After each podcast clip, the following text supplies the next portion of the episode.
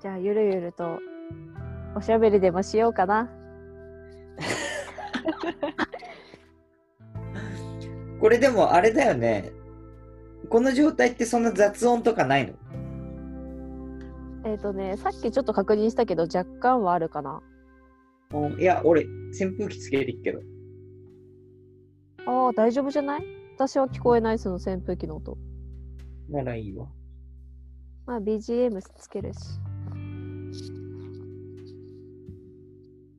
で、ちょっとね、音声コンテンツを始めたいなと思ったんですよ。てか思っはいはい。思ってたんですよ、ずっと。うん。けど、あんまこうピンとくるものがなくて。何それ？なんかピンとくるって何？なんかさ、みんなすごいなって思うんだよね。質問箱とかもそうだけどさ、うん。なんでこう人から質問を募ってそれに答えるっていうことがパブリックでできるのかなってすごい勇気だなって思ってたんですけど。そうなの？うん。えー、そういうの？平気でやりそうじゃん。いやなんか心変わりしたのかな？なんか最近そういうのにねあんまこうときめかなくなっちゃったんだよねへえ、そういう興味の移り変わり激しいね、本当に。なんかね別に自分のことアピールしなくてよくないってあー、フェーズが変わったんだね、本格的に。大人になったのかなまあ、それを大人になって表現するのはちょっと短絡的すぎて まあいいよ。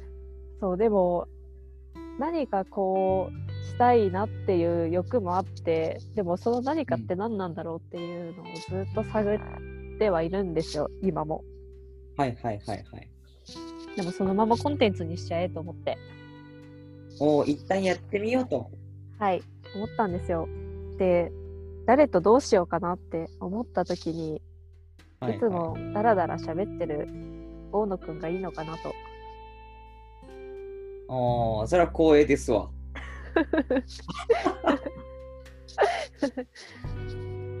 多分あの大野くん自身にも伝えてるけどさで毎回喋るたびに最後の締めみたいになるけどやっぱ私の中で大野くんは対局にいる人ナンバーワンなんですよ。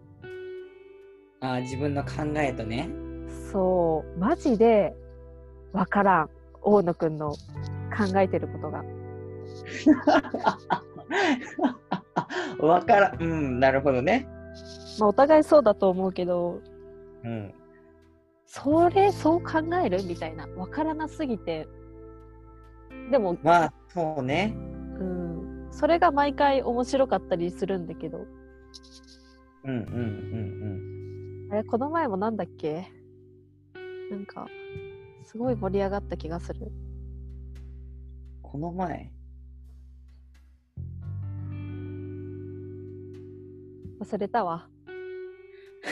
なんだっけなんかさ、あー、副音声の話？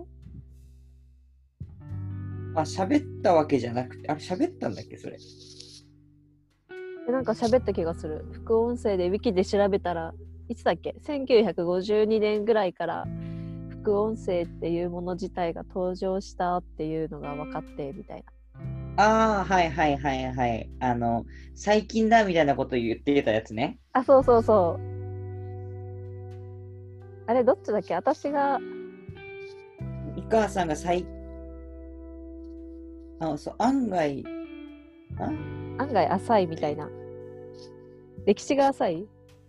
そうそう、みたいな話したけど、いえいえ、そもそも、ラジオとかテレビの放送に合わせてやってんだから当たり前だろみたいな話になったやつでしょ。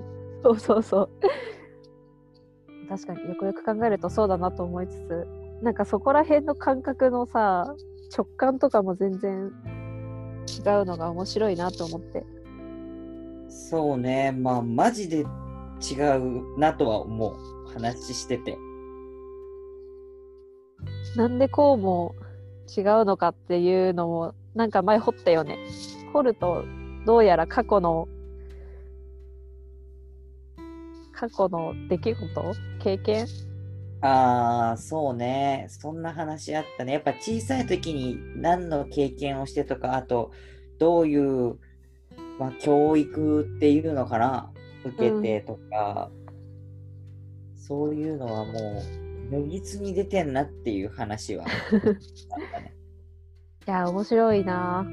過去は変えられないからもう、大野くんとは一生分かり合えないなって思った。お互い様な？いや、でもこの分かり合えなさが本当に面白いから、なんか、喋っちゃうんですけどね。まあでも、分かり合えないこと自体がストレスになるようなやりとりをしてないからね。ああ、そうだね。もう多分そんな押し付けてないでしょ。あの、お互い。うん。なんか、一歩引いちゃうよね。一歩引いちゃう、まあ、なんだろうね。ふ踏み込まないんだと思う。違いすぎるから。あー、踏み込めないのか？うん、え、なんだろうな。もっと似てたら、そのうん似てるけど微妙に違うとさ、なんでだよってなんだけど、うんうん。もう、違いすぎるから、なんか言ってもしょうがないっていうか。あー、説得すらできないのか。うん、まあ、する必要もないし、まあ、あなたはあなたでそう考えていて、私は私でこう考えているみたいなうんうんうん。ところはあるんじゃないの？なんか、ありえそう。いや、でもありそう。確かになんか微妙に価値観の似てる人とこういう話になった時いやでもどこかで分かり合えるでしょって思ってそのポイントを変に探っちゃったりとかうんうんなんかこう説得できちゃうかもなっていう風に探ったりするけど確かにね。いやそういうのはないわ。うん。うん、俺も話聞いてて、ふーんってなる。あの、なんだろう、その、ある意味、本当に第三者として、俺に話しかけてるけど、俺が第三者として聞いてるっていうか、へえー、そうなんだ、みたいな節は。なるほどねそうかそうか変に分かり合っちゃってる中途半端な状態だとしんどいのかもねそうだね。まだ逆にここに至るまでは相当な時間をかけてきてると思うよ。うんうん多分、その、こう、こうあってほしいみたいな、俺がこうなんだからあなたもそう考えるでしょって思っていた時期は絶対にあるし。ああそうだねそうかそもそもこの2人の関係を話さないといけないのかなそうだね、このなんかもう、ある意味年老いた上でコミュニケーション取ってるみたいなのは、あのいきなり始まったわけじゃないと思う。そうだね。そうねそうね。そもそもの話をすると私が1社目入社した広告代理店で何年目の時に入ってきたんだっけ？5年？目、えー、私が五3年目？3年目か ?3 年目で俺が入ってきた。入ってきて同じ部署で後輩にはいわゆる後輩ではあったものの仕事ではほぼ関わらずうん。2年ぐらいしてからそうだね、丸2年、ほぼ絡みないね。である案件でたまたま一緒になってでもその時もそんな喋らずああ、そうだね。だから俺が3年目、三河さんが5年目。うんそうだね。もう4月からだったからね、あれ。そうだねでその後また1年後？2年後？え？それ何？急に飛んだよ、今話が。えでもその間も別に絡みもなかった気がするあったよ。あった？めちゃめちゃあった。そこからスタートしてんだから。あれ？そうだっけ？案件の時は、あんまりコミュニケーションなくて、うん。で、でもそっからなんかね、徐々に、うん。あのメディア？美川さんがやってたメディアの関連でまあ俺がちょっとコミュニケーション取り始めたりとかあとはまあそこに関連する他の人とグループチャットとか結構やっててかそっか。そうだだから4人で動いてた時があったんだよ。あ他の2人もいて、そうそうそうそう。で確かにそういうのがあっていろいろあってさらに2年後にそのあもう一回案件で集合してっていう感じ、そうだそうだ。記憶のなさやばい。いやだからそのぐらいでもそっちからしてそのぐらいどうでもよかったんだろうねその当時そうだね。なんかさ、その当時からもう、あ、この人とはあんまり、こう、距離を近づける人じゃないなっていうのはお互いあったよね。いや俺はそんなことないよ 俺はそんなことないいや、私はすごい感じた。なんか、性格が本当に違うじゃん。私はもう、感性で動くし、感情で行動するタイプだけど、大野くんは、石橋を叩いて渡るタイプだし、はいはいはいはい。ロジカルに生きてるし、そうね。まあだからそっちからしたらその初めて一緒に案件やってからの2年間ぐらいは全然だったのかもしれないけどわり、かし俺はあの空白入社してから空白の2年があって徐々に近づいてるから、あのあこの人ってどんな感じなのかなって興味を持ち始めてるわけよ。うんうん。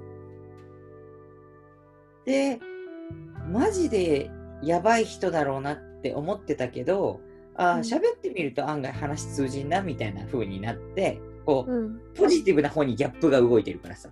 あ、そうなんだ。やそう。そうそうだからああなるほどねって思ってたけどうんあの逆に近づいたことによってなるほどなっていうところはあったよね。あのほおおそういう考え方ねとかあこういう人なんだっていうう。うんうん。あの遠い時からはまた分かんなかった自分と違うところみたいな。はいはいはい。なるほど。のがあったりしてうん。でそうねまあその俺が5年目とかでまた案件一緒にやってるわけだもんね。そうだね。いやでもね、あの時とか結構私はビビってた。この人に怒られるんじゃないかって。あーあそうなの？うん。いその話聞いたことないよ。や本当に私はノリで生きるタイプだから、うん。この私のテンションのままこの案件を進めていくといつか怒られそうって思ったしちゃんとしないとなって勝手に思ってた よく言うわあんな強引に巻き込んどいて。まあでもうん怒ったよね実際結構。怒ってたと思う俺は。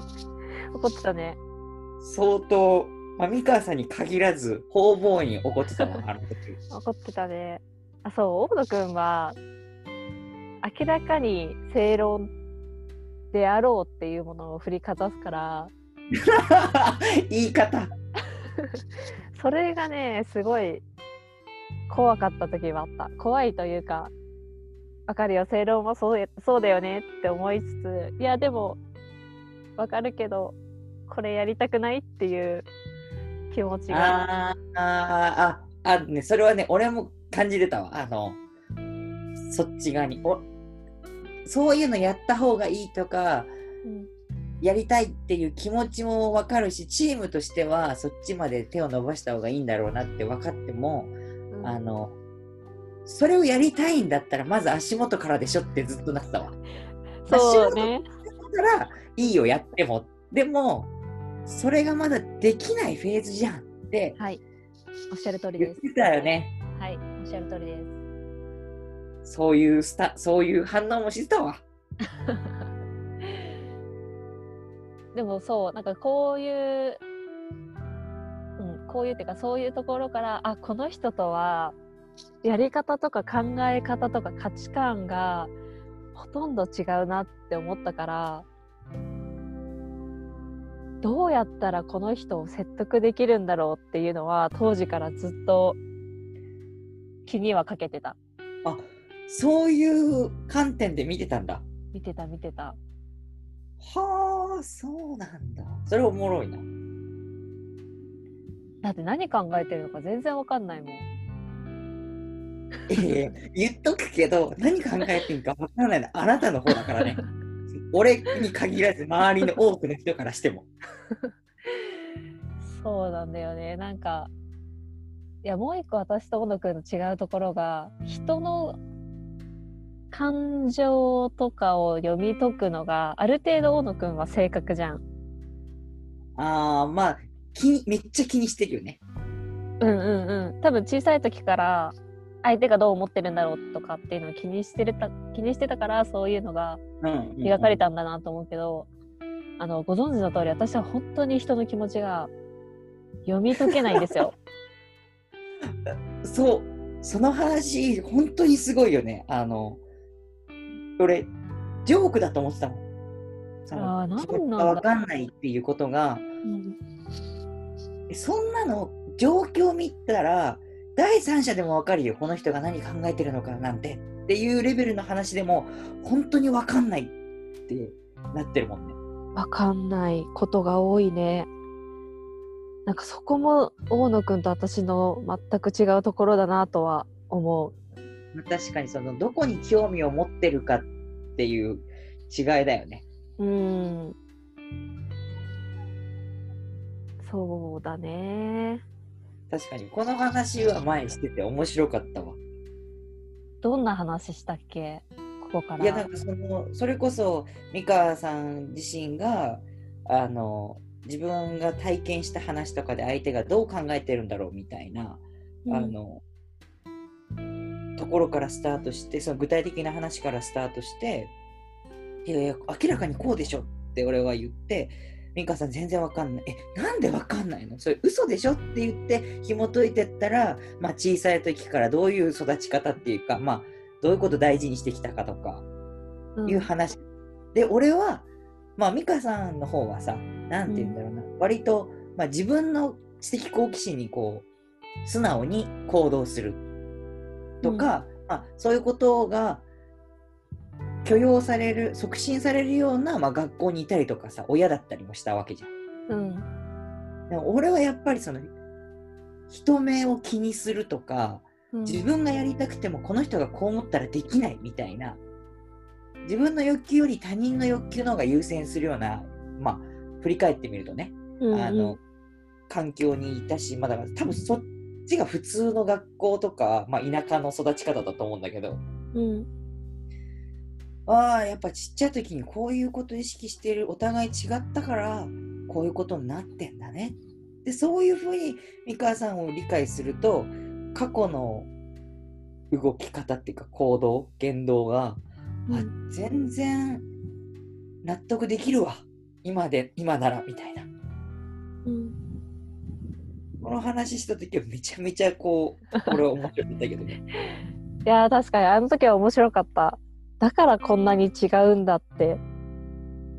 でもさようやくあの時さ何時間も何時間も話したじゃん。話したね。それでようやく分かったぐらいだからなんか世の中の分かり合えないことってそりゃそうだよねって思うようにもなった。あーまあ瞬間瞬間で触れたところでねどれだけのバックボーンがあるかなんて全く分かんないからねからそれからイライラすることとかすごく減ったかも。めちゃめちゃいい効果で。いやこの人マジで何言ってんだろうとか。いや意味わかんねえわっていうこともいやでもまあバックボーンあるんだろうなとか。いやもうちょっとゆっくり喋って深く入り込むと何か読み解けるかもしれないからいつか分かり合えるかもなとか今は分からないままでいいやとかそうだね。いいね、その言葉。寛容になりました、私。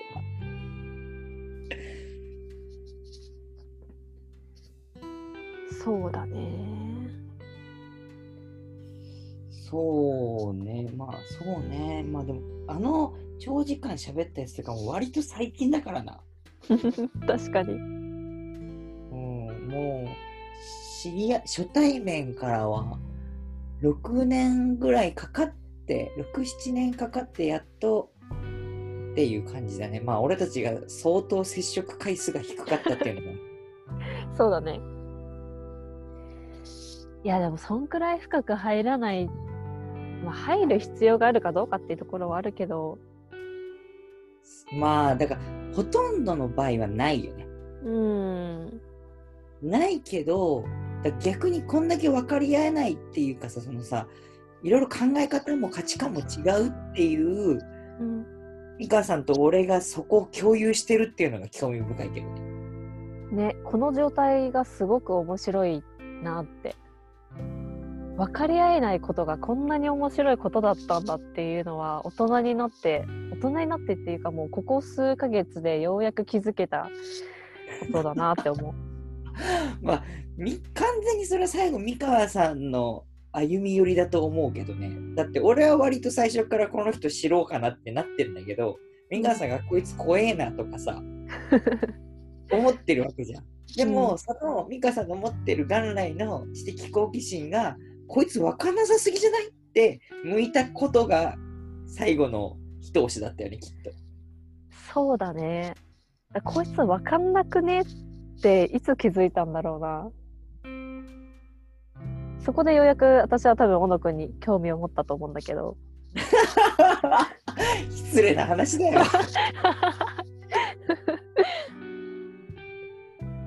多分分かんなくねってなって頭の中を覗きたくなったんだろうなとは思う。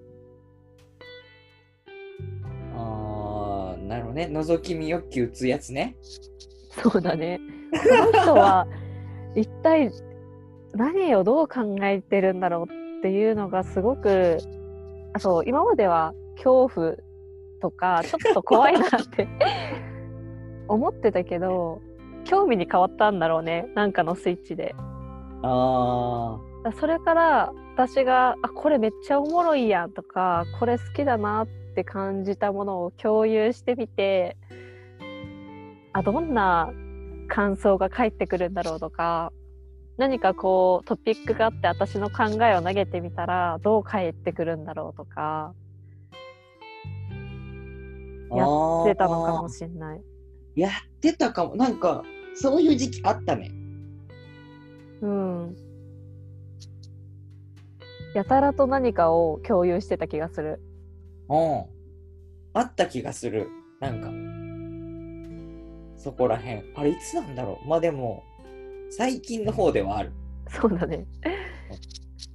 なんか同じものを見ているはずなのにこうも人は違う捉え方をするんだっていうのが、まあ、小野くんに限らずそれを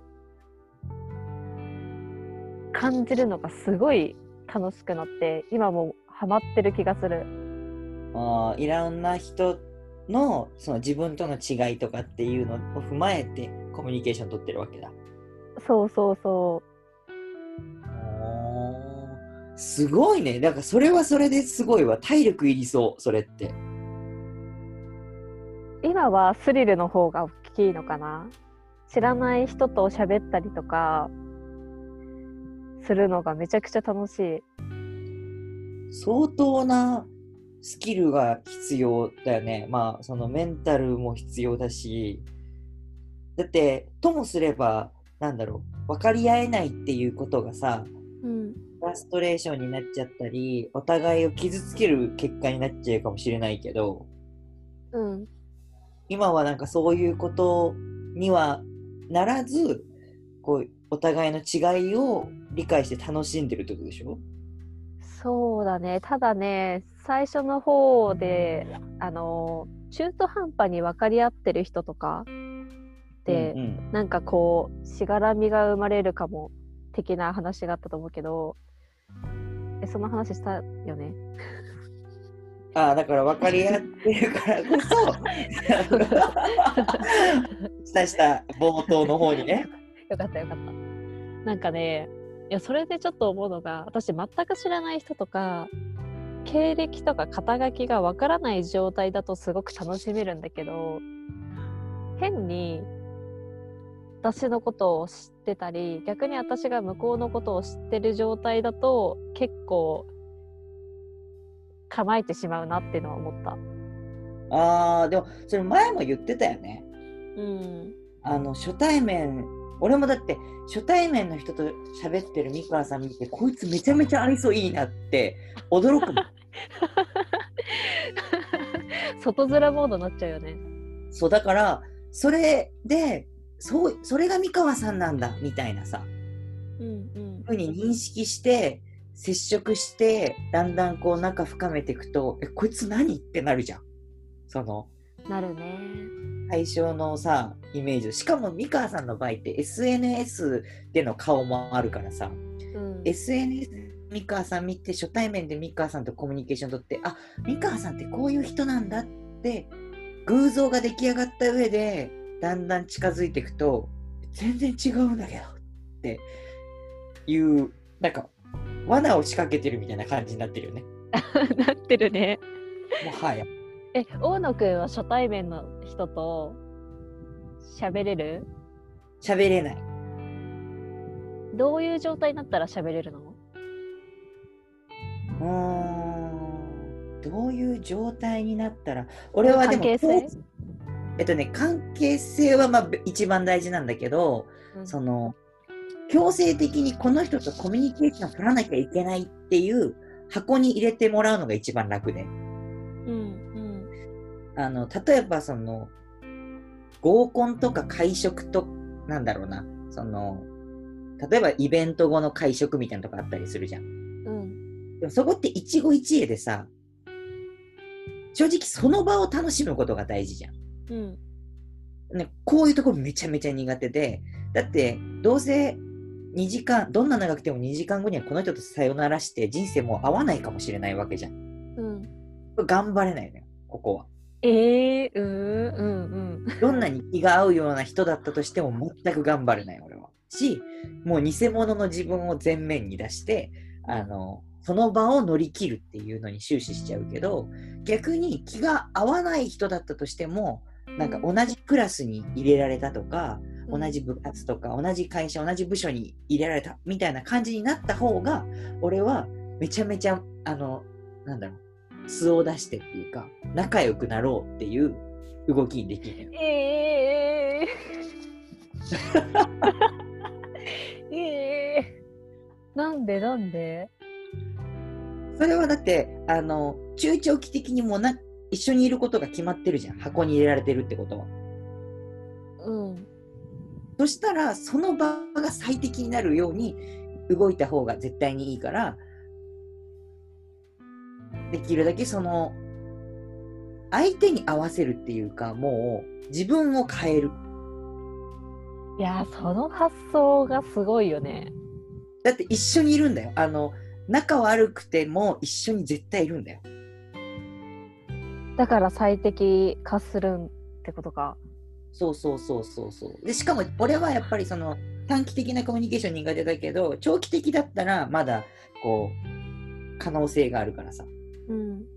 こうじわじわとやり取りしていって徐々に仲良くなっていくっていう、えー。まあその反応を見る限りマジでありえないっていう感じだね。えそれでさみんなと仲良くなるの？うーんまあそこにいる人数とかにもよるけどまあできればみんなと仲良くなりたいよね。だけどそのなんかみんなと仲良くなるために努力はしない。ん？あのー自分がこう安らげる範囲。例えばうんうん。100人の箱に入れられた時に100人、まあ残りの99人と仲良くしていくわけじゃなくて5人と仲良くなっといたら、まあ、自分がこう気の置けない感じで過ごせんなっってなるんだったら5人と仲良くなっとくみたいな。なるほどね。え、残りの人たちは？あの積極的には絡まない？そう関わる必要ないんだったら関わらない。だってまさに三河さんはそうだったじゃん。2年間同じ部署にいたけど関わる必要がなかったから俺か関わんなかった。うんうん。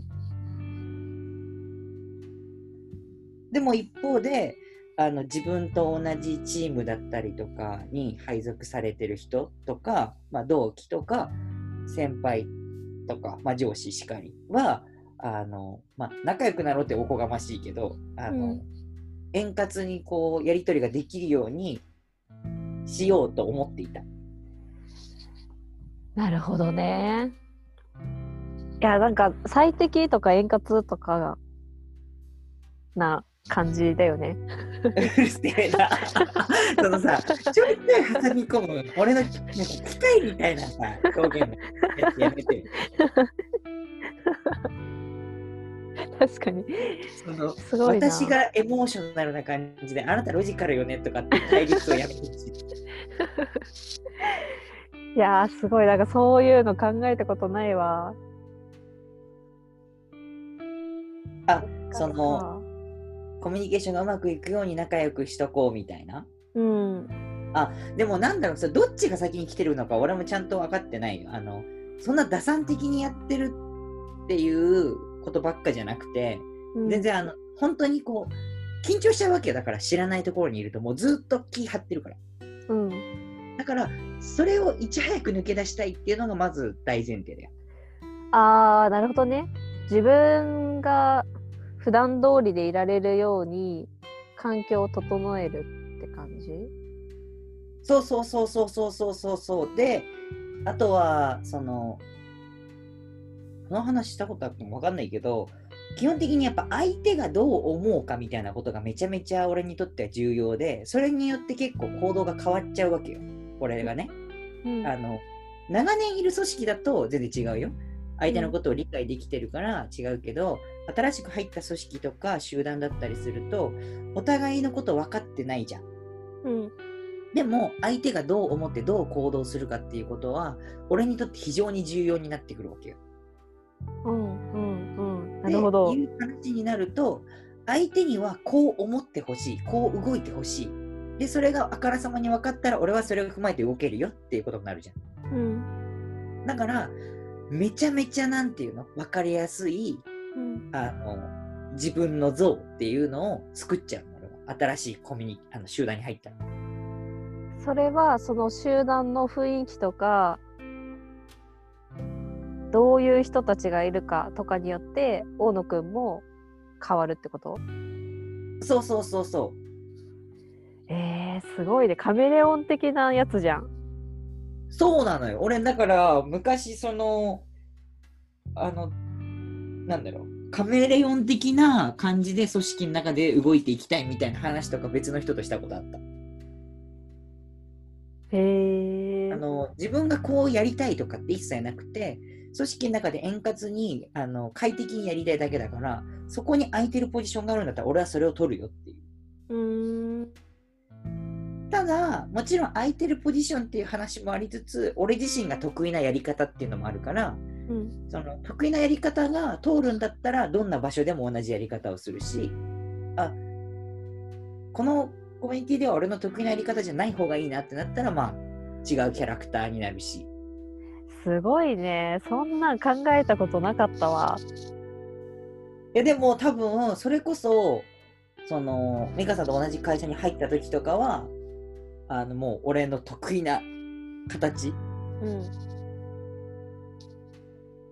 で自分たるものを作ってたと思う。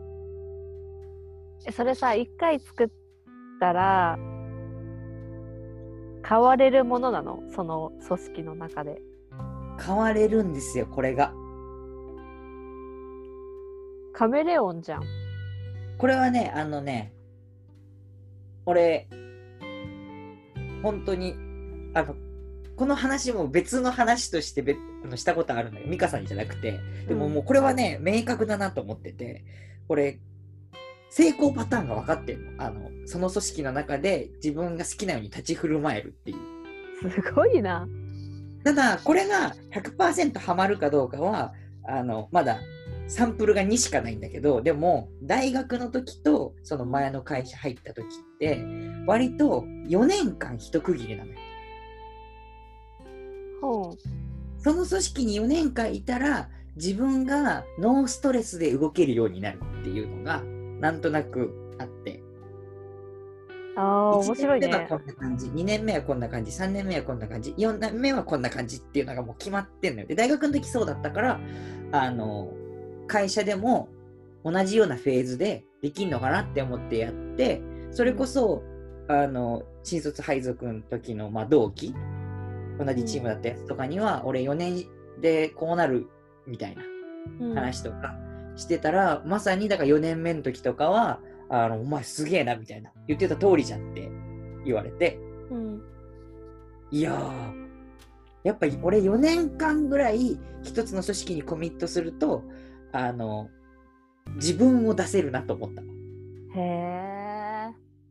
それさ、実は2年でいけるとかってあるのかな？単純にさ、目標地点を4年後にしちゃってるだけで、2年後にこうなるっていう目標を掲げたらまた変わんのかな？いや、あのね、これは、あの、努力したら変わるかもしんないけど、でも、基本は変わんないと思ってて、うん。なんでかっていうと、まず俺がやりたいのって、その、自分を出すっていうことが、最終的に自分を出すことが目的じゃないのよ。あの、快適に過ごしたいだけなの。はいはい。だから、1年目はこのフェーズが快適だし、その努力して4年目の状態まで持っていく必要がないのよ。もう努力しないで今この状態、努力しないでなるほど2年目はこれっていう状態が基本なのと、あとなんで4年っていうタームかっていうと、うそのん1年ごとに何かが抜けていくんだよね。で、下から入ってくる。あ、外部環境として？そうだから自分よりも若い人が入っていくっていうことと、自分より年上が抜けていくっていう、そのなんか学校っぽいこの流れ。うんうん。で多分この4年のタームもきっとあの市役所とかに入ってたら全然違ったと思うのよ。抜けないじゃんだって上って。ああ、そうだね。そう、大学4年って4年が一番上じゃん。うん。だし、前の会社も4年間いたら、一番上じゃないにしても、まあ、割と中堅ぐらいのそうだね。感じになる。この、なんだろう、組織の中で自分の4年目のポジションっていうのが大事だったりする。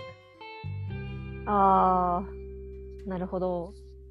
そうそう。だから、あの、さっき4年で、なんかうまく回できるようになるとか言ったけど、ある意味もう相当外部環境っていうか、自分の力じゃどうにもできないところっていうのも、あの、大事よ。すげえ。なるほどね。いや、面白い。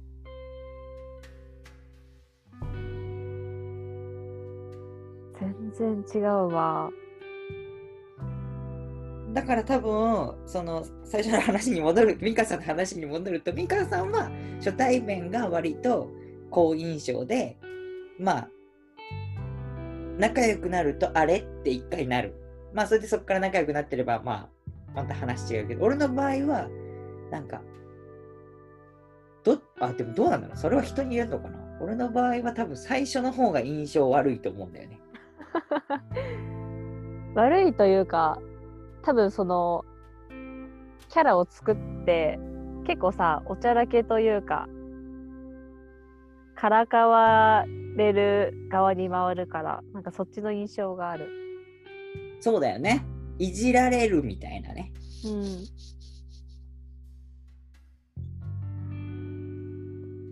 本当にそうなんですよ。だから全然、まあだからそこは一緒なのかも。三河さんも俺も。最初と中身違いすぎる問題。まあ多くの人がそうなんだろうけどさ。そうだね、そうだね。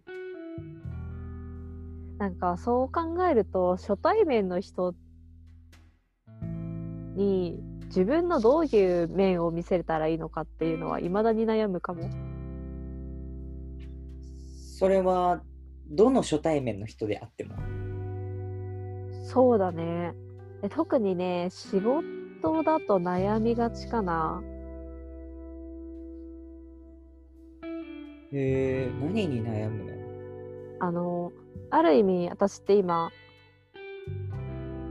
うーん、肩書きって言い方が正しいか分かんないけど、クライアントによっては、相手によっては、私のことを SNS マーケティングを手伝ってくれる人だったりするし、一方で編集できる人だったりするし、はいはい、踏み込んで、なんか事業を一緒に作ってくれる人とか、うん。あとは今の会社のマーケティングやってる人とかこう見る人によって私のことを私との関わり方が変わる役割が変わることが多くてうんうん初めましての人あでも初めまして悩むねなんか何されてるんですかって聞かれると最近はいやこの人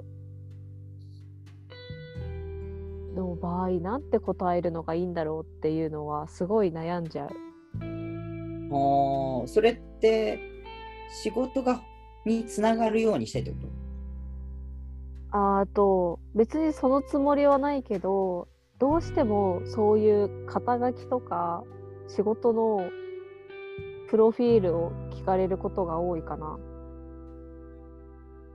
あの時に、ね。そうなんて説明しようかなっていうのはすごく悩んでいつもなんか羅列しちゃうこういうことやっててこういうことやっててみたいなああ、もうそれはもう完全に俺にはない悩みだわ。うなるほどんね。なんかさいそういうので言うとさ、うんあれだよね。あの、名刺とかにも書ききれないし、SNS が名刺代わりとかって言うじゃん。その、うんうんツイッターアカウントしかり、そこで、まあ、自分の今までやってきたこととかさ、うんで、日々のツイートとか見てもらったらわかるし、だから、SNS を見てくださいっていうのが一番早いみたいな。そうだねうんなんかそれが一番早い早いしなんか名刺もあそうなんかねちょっと最初の話にも近いけどなんか今肩書きとか名刺が本当に嫌ではいはいはい。そういう仕事の面とか仕事から入る人間関係を今すごい避けてる気がする。へー、なんで？うーん、なんでだろうね。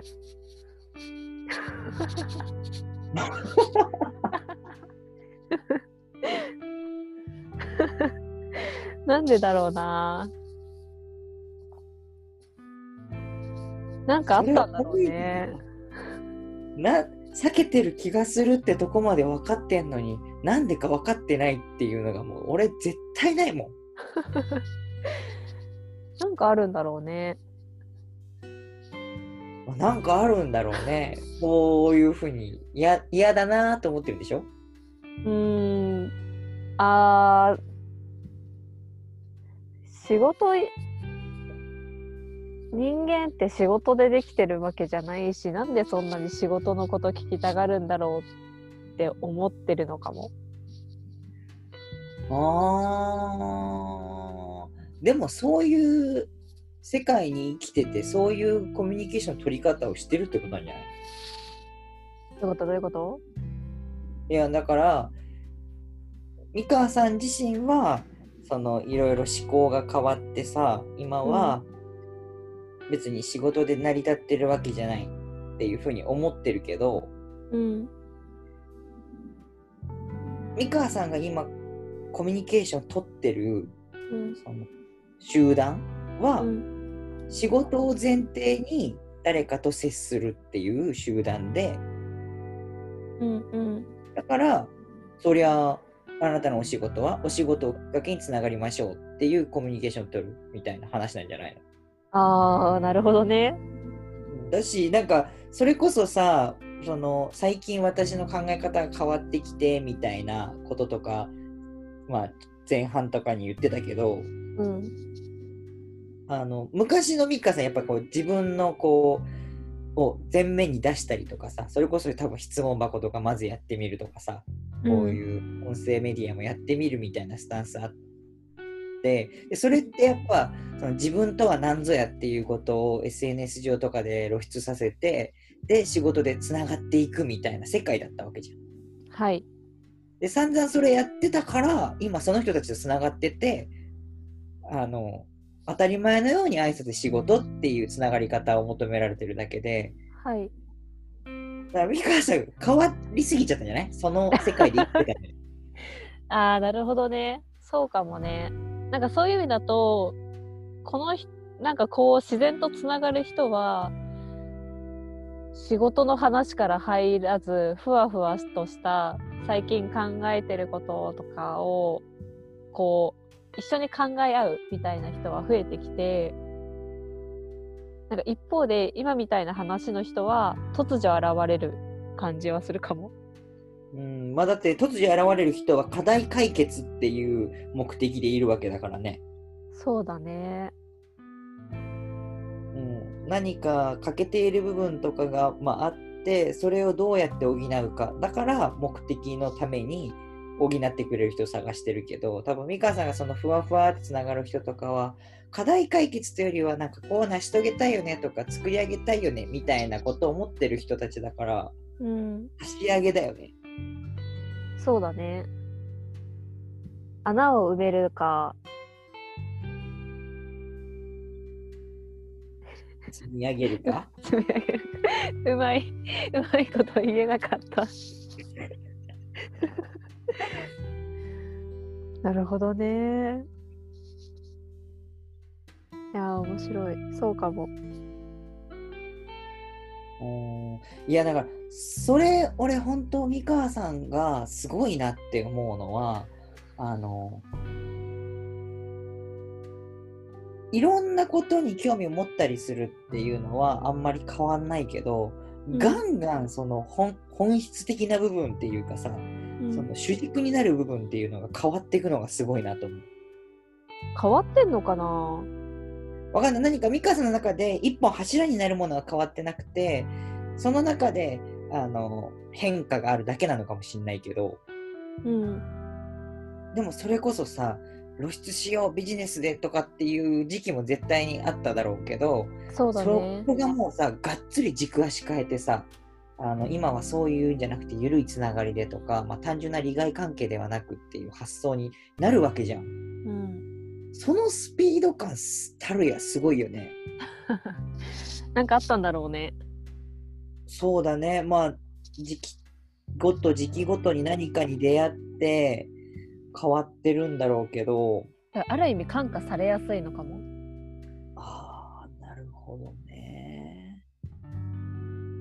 今はって昔さ、うんあの、本当に昔だとすげえアニメとかを見ててさ、アニメ大好きだった。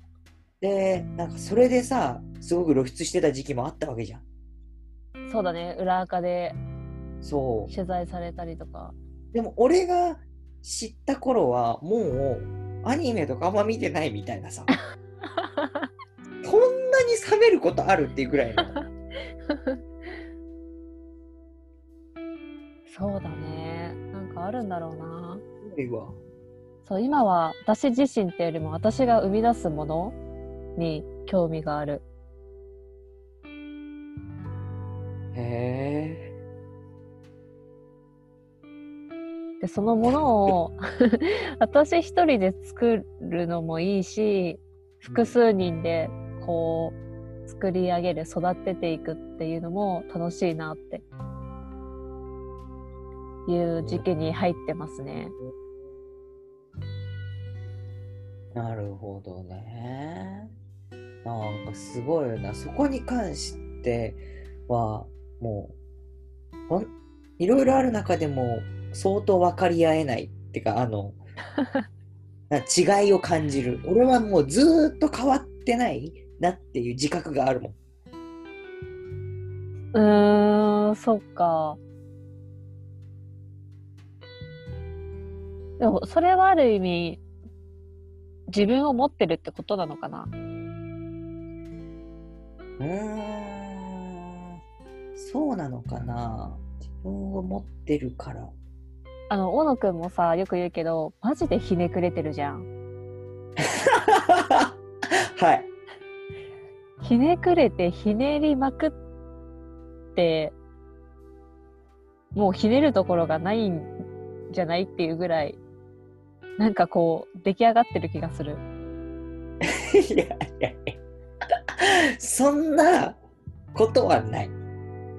あの、そんなことはないけど、まあでもひねくれてはいる。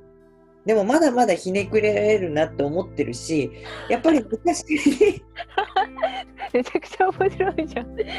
まだまだひねくれられる。そうまだひねくれられるんだけど、やっぱり、あの、むしろまっすぐになってきたかなっていう感覚はあるけどね。へえ、そうなんだ。え、どういうところでそう思うの、うん、寛容になったよね、俺も。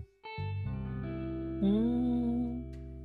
な昔だったら絶対に許せなかったこととかが、うんそれもまあ、ありっていうふうに思えるようになってきた気がする。そのさ、昔、絶対に許せないってことが起きたとき、どういう行動をしてた？で、普通に憤ってたよ、心から。相手に対して？そうだね、相手がいる場合は相手に対して憤ってた。で、こう、ぶつける感じ？うーん、もうぶつけてもいい相手ならぶつけてたね。へえ、今はでもそういうことはしないんだ。そうだね。まあ今でもぶつけてもいいいいような、まあ、パターンがあればぶつけてるけど、で、も、昔だったらこれ絶対怒ってるなっていうこととかで、全く怒ってないな、自分、と思う。そうなんだ。まあ、うんこういうこともあるよねって感じ、そうそう。なので、あの、まあ、自分自身がひねくれから戻ったというか、まあ、まっすぐになったっていう話じゃなくて、観点変えると、あの、それはもう経験してるから想定済みだった。ゆえに怒らなくなった。みたいな可能性もある。なるほどね。そうそう。あの、初めてだったから昔は怒ってたけど、あ、うんこういうこともあり得るんだって思って自己防衛として怒らないようにしてるみたいな。めちゃくちゃ学習能力高いじゃん。まあ、そっちのパターンだった場合は、まあ、ひねくれたままだけど怒る事柄が減ったっていうことだけど、まあ、違う見方をすすると、本当にまっすぐになってきたのかもなって思う。でも、あの、明確にやっぱ変わったなと思うのは、それこそ前の会社の最後の1年の時とかは変わった。うーん。怒らなくなった？怒らなくなったね。最後の1年は、まあ、美川さんも一緒にいて、多分でもそこは見てないのか、俺が怒んなくなったよね、みたいなの。見てない。そもそもそのビフォアがわかんないし。ああ。いや、自分でもね、怒んなくなったなって思った、最後は。へえ、面白いね。マジで怒ってたもん、俺。そうなんだ。そうなのよ。だから多分、俺が怒ってたのを知ってる人もいるし、怒ったのを全然見たことない人もいるんだと思う。うんうん。あじゃあずっと最初から最後まで見ている友達とかは、いや、マジで大野変わったなっていう感想を持ってるんだ。言ってた人もいた。へえ、何が面白い。面白いな確かに怒んなくなったよねーって。まあだから、物事の捉え方というか、まあ、メンタリティみたいな構え方が変わったんだよね。うーん。これもでも完全に立場が変わったからだと思う、当時。ああ、中間管理職的な立ち位置だったから？そうそうそうそう。なるほどね。これ基本的に自分より立場が上の人に怒んのよ。その組織で。厄介なやつだな。だから自分が組織の中でレイヤーが上がっちゃうと怒る対象がめっきり変なのよ。うん。だから多分最後の1年も自分よりレイヤーが上の人には怒ってたもん。ああ、その印象は確かにあった。うん、めちゃめちゃ怒ってんなっていうのはあった。そうだそっちに対ね。しては。うん。なるほどね。そうだね。だから、三川さんも怒られる対象だったの。ああ、そうだね。うん。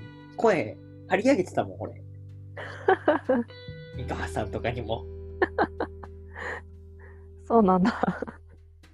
そうだよ。なのにヘラヘラしてっから余計怒ってたわ。全然気づかなかった。いいえ、違うよ。ミーティング中とかだよ。え、本当に？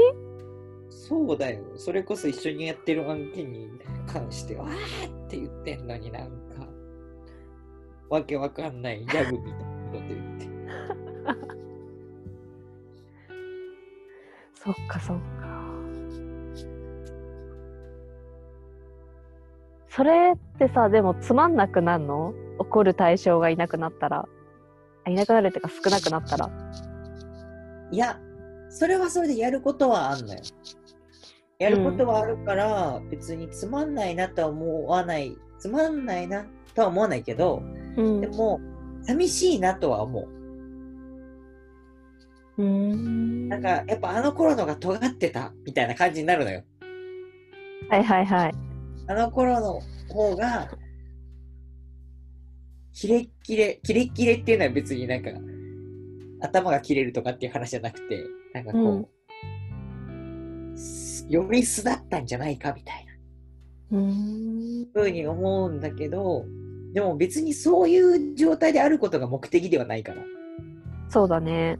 そう、結果として自分が快適に過ごせればいいっていうのはあるから。うん。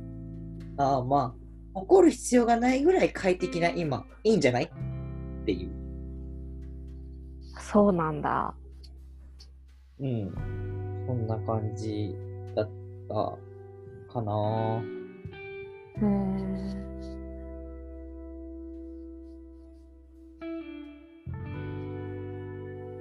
いや、面白いな。なんか最適化して、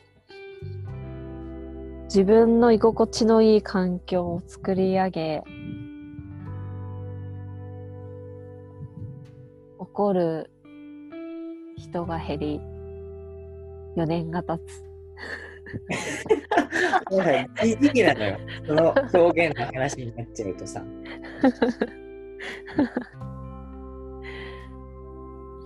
なるほどね。うん。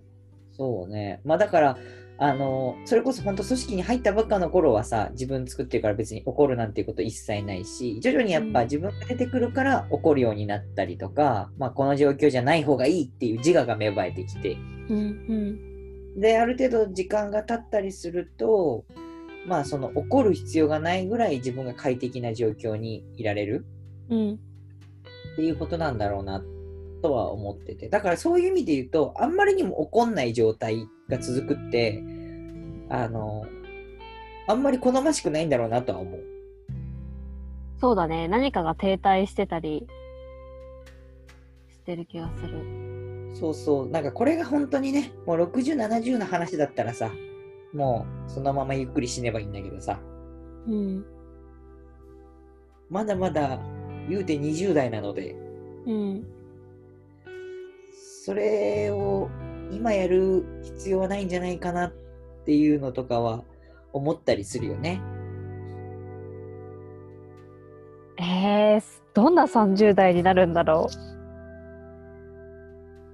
おーいや、どうなのかなでも、なんか、本当に最近、ちょっと、なんですかゴールデンウィークとかもあったりして時間があったからいろいろ考えたけど、うん俺は社会人になってから何かが変わったとか成長がしたっていう実感やっぱないなと思った。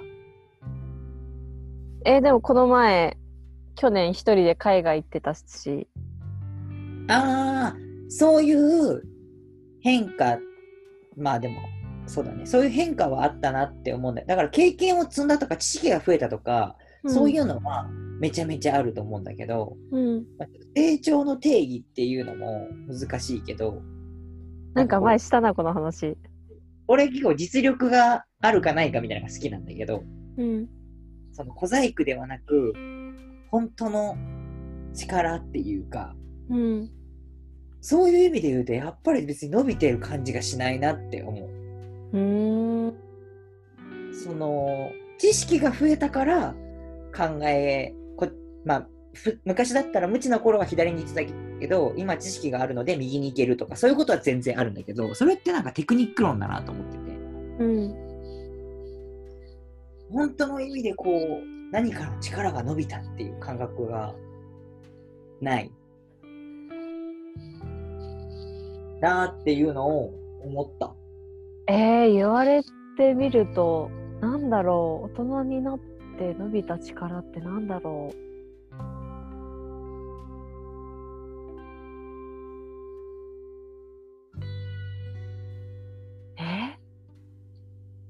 や確かにないかも。案外多分突き詰め、まあ、突き詰めるとないなと思って、その、じゃあ実力って何よみたいな話とかになるとさ、すごい厳密な定義とかしてくると、じゃあこの力伸びたよね、この力は成長したよねとか、そういうことは言えると思うんだけど、うん。でも、なんか、本質的な、自分のアクセサリーとしてつけた力じゃなくて、うん根幹の弾力っていうか、なんかそこら辺って別に伸びてる感じがやっぱりしない。多くの人もそういう感覚を持ってるんじゃないかなとは思ってるんだけど、でも実際それを伸ばしてる人もいるなと思ってて。うんうんえ例えば誰？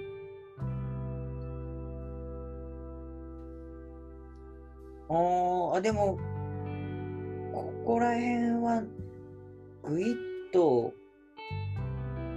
伸ばしてんな、みたいな。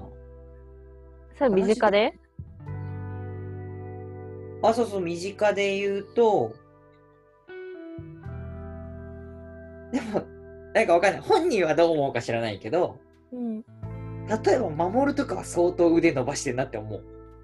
あ同期のそうそうそうそう。そうなんだえそれはどういうところがそう思うの？いや、わかる。多分俺がもともとの守るの理解力がないから、守るからしたら全然昔から変わんねえよって話なのかもしれないけど、うんあの、俺が出会った頃、一緒にそれこそ1年目でやってた頃の守るっていうのを出発点にしたら、うんなんだろうな、推進力とか、解決力とか、なんか突破力みたいな、そういう力が、やっぱり断然違うし、あいつとやってたらもう安心できるよな、みたいな話が感じられるのよ、こっちも。そうなんだ任せちゃえばいいじゃん。みたいな。うんなんかそういう知識とかじゃなく、なんて言うんだろうな、物事を動かす力みたいなところなのかな。あーちょっと言葉違うけど信頼とかそういう感じなのかなそうそう、まあ多分その力があるから信頼もできるし、うん。ああ、こいつすげえなって思えるとか、だからうん。多分そういうのって少なからずみんなにそれぞれあるなって、傍から見ると思うんだけど、うん。多分自分はさ、自分のことが一番見えてる部分があるじゃん。うん。そうすると、いや、とはいえ、だから傍から見たら変わってるように見えるかもしれないけど、俺多分新卒の頃だったとしても、その知識と経験っていうのを武装したら、今と全く変わらない人間になってそうだなって思うのよ。へえ面白いで、それこそ美川さんには前ちょっと話したけど、今年の4月頭ぐらいに、なんかこう、何か得られるかもしれないみたいな話をした。覚えてるこのうんすごいモヤモヤしていて、何も。もできない無力な自分っていうのに対してここをもし俺が突破できたらこれ本当の意味で一個力が伸びたって感じられるかもしれないっていうのは言ってたけど、それこそなんだろう。物事を推進する力うんだった。これって。うん。だからもしかしたら俺の経験の中に物事を動かしたって実感できることとか、まあ、成果を出したって実感できることとかがないから余計そう思ってるのかもなっていうのを感じる。うーん。ない、ないの？まあ、ちっちゃい単位で言ったらあるよ。そのでもそれってなんだろう小手先でもできちゃうことだなっていうのが今の俺の捉え方でなんかもうなんだろうな、本当にさまざまなその小手先の技とかを使いつつ、さらにこうぐいっと前に進める力っていうかさ、うん。うん。まあ、事業なのか、それは会社なのか、社会なのかわからないけど、でもそういうものをぐいっと動かすっていう力が、なんかそれが一番全てにおいて重要で、それをどのぐらいできるか、その力があるのかっていうのが、なんか実力な感じがするんだよ。うーん。なるほど。そう考えると、何一つ今変わっていない自分っていうのは、やっぱりいるなって思う。うんうんうん。へえ、面白い。なるほどね。ああ、もやもやの話はそうなのかもね。うん、なんか本当に知識があった、まあ、勉強したから知っている、経験したから知っているとか、っていうことを使って、過去こうだったからこうしていけば安全みたいな話とかを、その結果、スムーズにプロジェクトが進むとか、うん。こういうやり方しとくと、あの、消費者の人に伝わるっていう経験があったから、それをやったみたいなのって、まあ正直誰でもできるっていうか、うん。これは別にどうでもいいから、まあ、どうでもよくないんだけど、その、誰でも得られるもの。でも、この、ぐいっと進めるみたいなのって誰でもができるわけじゃないんだよな。で、その誰でもができるわけじゃないっていう、オリジナリティな力がないなっていう気はする。うんうんで、それはきっと、途中でカメレオンの話とか出たけど、うん。俺自身が軸足がなくて、うん。どっかでその踏んじばって力を蓄えてるっていうのが一切なくて空いてるとこ空いてるとこでシュンシュンシュンって適当にやってるから本質的な力がないのかもなっていうのは前ちょっと思った。ああ、なるほど。そうか、そうか。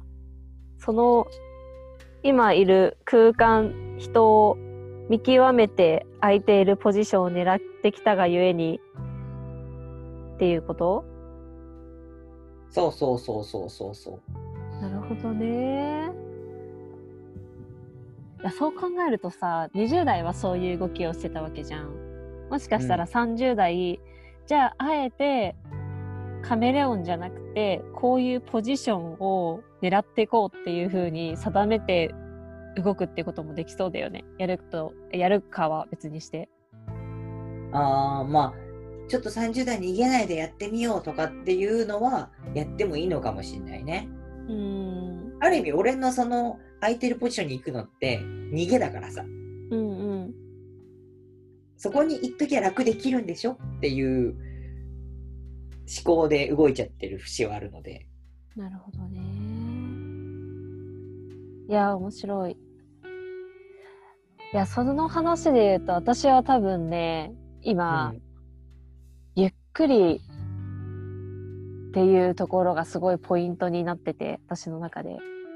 ささっきも小野くんも言ってた通り、何かこう、えっ、と、世の中に新しいものが出たりとかすると、一旦やってみようとか、うん。私が頭の中で考えてることを今すぐ実現したいとか、こうすぐに行動に移して一旦やってみるってことをやってきたんだけど、はいはい、はい。そうじゃないやり方に今挑戦したいなっていう気持ちがあってこう、さっきもちょっと喋ったけど人と一緒に何かを作り上げる。しかもそれを別に急ぐことなくこう何度も何度も対話を重ねながらあ今かもしれないねっていう時に出すみたいな。出したり何かこう作り始めたりとか、うん、でそれに別に時間かかってもいいし今すぐ何かしないといけないっていう気持ちもちょっと感じつつそれをぐっとこらえてすごい丁寧に1対1だったり1対 N だったりこう向き合いながら一緒に作るっていうことを今トライしてて、うんうんうん、でもそれは今まで私はそういうやり方をしたことがなかったからはいはいはいこれができると何か違う景色が見えそうだなっていう気持ちはある。あー、なるほどね。それはすごい楽しみだな。あの、私は今まで私が見たい景色とか、私が描きたいこの頭の中にあるものを実現したいみたいな気持ちが強かったけどそうじゃなくて人の私と人の頭の中をシャッフルしたからこそ出来上がる何かを見たいっていう気持ちの方が今は強くて。へでそれは別に私のスピードで作るものじゃないし相手の歩幅も見ながら一緒にゆっくり作れたらいいなっていう気持ち。なるほどね。確かに、前の美川さんではない。うん、かもしれない。うん、なんかその、ゆっくりみたいな話は、今年ぐらい？なんか、急に出てきた。年末ぐらいかな。キーワードだなって思うけど、本当になんか、仕事してないとこの人死ぬんじゃないっていうぐらい、あの、常にそう取り組んでるイメージがあって。でも、そうだね。スローなライフを始めて、それはそれで案外馴染んで、なんか急に家庭菜園みたいなことも最近 いや、でもね、まだ練習中。気を抜くとすぐ仕事したくなる。ああ、でも、そうなんだね。その、やっぱ、基本は今、仕事をするっていうモードなんだね。そうだね。でも仕事以外のこともあるんじゃないのっていうのを今検証したいなっていう気持ちでこうぐっとこらえて仕事じゃない時間を増やしてる。いやーそれ本当に今まで一緒に働いた人に伝えたらびっくりするんじゃない？どうだろう。びっくりするかな。あんなに仕事の虫だったのなんか仕事のしすぎで死にそうだししなかったらしなかったで死にそうだしみたいな。感じだったのにそんなにゆっくり余裕を持ってというか間を持って取り組むっていうのができるのは相当意識してんだろうなって感じするね。そうだね。慣れるのに1年ぐらいはかかりそうだけどもっとかかりそうかもなけど、うん、なんか仕事じゃない入り口を今たくさん作ろうとしてて、まあ、これはこれですごい面白い。いやこの人とは仕事だと絶対合わなかったでしょっていう人たちと出会って肩書きとか関係なくこう喋れるっていうのはどんだけ楽しか楽しいことなんだろうっていうのに気づいちゃって。で最初の話になるけどでそこであの生き方とか生きてる今まさにっていうところも全然違うからこそ分かり合えなかったりとかいやそりゃ分かりえないよねっていうことが見えてくるのが本当に楽しい。はあなるほどね。まあ、結局、そうやって自ら動いて、新しいものに触れるっていうところは変わらないんだね、今も。ああ、そうだね。かも。でもそれをわざわざ、ツイッターとかで今こういうことをしてますっていうのも、発信するのちょっと違うなっていうのも思ったりとかしてるから、あここはなんか気持ちの変化があったみたいです。知れませんがね。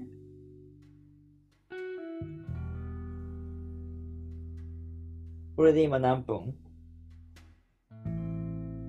もう1時間ぐらいかな。第1回はここで終わってみようかな。そうだね。めちゃめちゃ長く喋っちゃったから、どうカットするのかみたいな。基本はでもこのまま流しますね。すげえ長いな。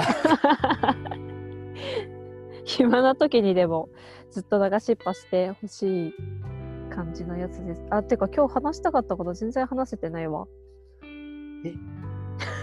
何喋ったのに。そうだそうだ。あのーお昼過ぎぐらいに送った言葉について話したかったんでした。それはまた次回だな。はい。こんな感じでちょっと続けてみようかな。わかりました。お付き合いいただけますと幸いです。はーい。これラジオってどうやって終わるんですか？ラジオ、まあ、なんて言うんですか？俺がよく聞いてる友達のやつだと、うん。ということでね、みたいな感じで、じゃあまた次回も聞いてくださいねって言って終わりになることが多いかな。なるほど。そうか。いや、これ、最後まで聞く人いるのかな？いや、この尺はないんじゃない？なかなかいないよね。まあ、いたとして、聞いてどういう感想を抱くのかもすごい気になる。どうなんだろうね。本当にただただ喋ってるだけだからね、これに関しては。うん。なんかわかんないけど、三河さんファンとかは聞くんじゃない？いやー、どうですかね。聞かないと思うな、これは。でも逆に、あの、全く知らない人にも聞いてほしいかも。それにしちゃ長いからちょっと分割した方がいいよね。なんか 4分の1、4分の2、4分の3、4分の4みたいな。いや、あえてこれでいきます。じゃあちょっとそれ 任せるわ、そこら辺は。いや、最後まで聞いた人はぜひ感想を送ってほしいな。送ってもらいましょう、じゃあ。はい。じゃあ、ツイッターの DM かなんかでください。はい。はい。ではでは、また。えー、また。また。また。じゃあ、バイバイ。バイバイ。